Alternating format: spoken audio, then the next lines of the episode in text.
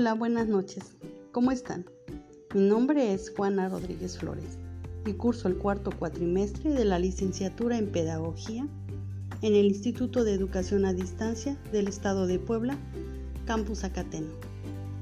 Mi tutor es la profesora Analín García Pérez y hoy les voy a presentar tres subtemas de la asignatura Materiales didácticos y tecnología aplicada.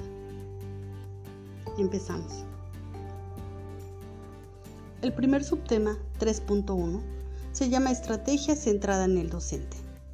En este tipo de estrategia, el rol del profesor consiste esencialmente en ser un, en ser un proveedor de información y un evaluador.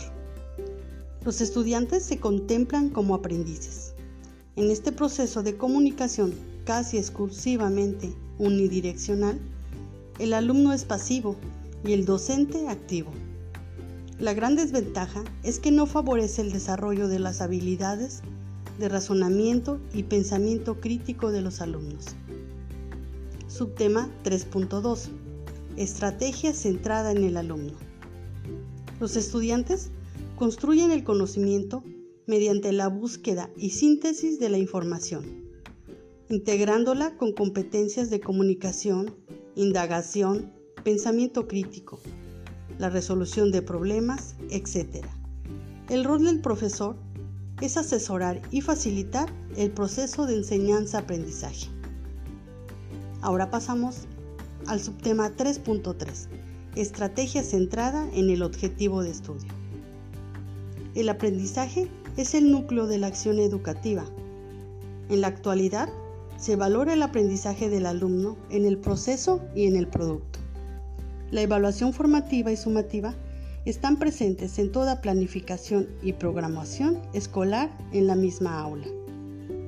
En las últimas décadas, la evaluación de los aprendizajes se ha transformado significativamente.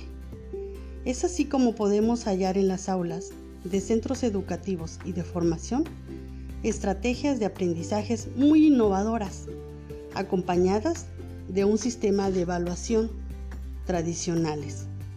Las estrategias evaluativas cuantitativas llevan a enfoques superficiales de aprendizaje, mientras que las estrategias formativas y cualitativas pueden producir enfoques de aprendizaje profundo y de alto rendimiento. En conclusión, como maestro y alumnos podemos darnos cuenta de que una buena estrategia de estudio puede ser muy significativa en los resultados que, obtendremos. ¿Cuántas veces nos encontramos con temas que no podemos entender?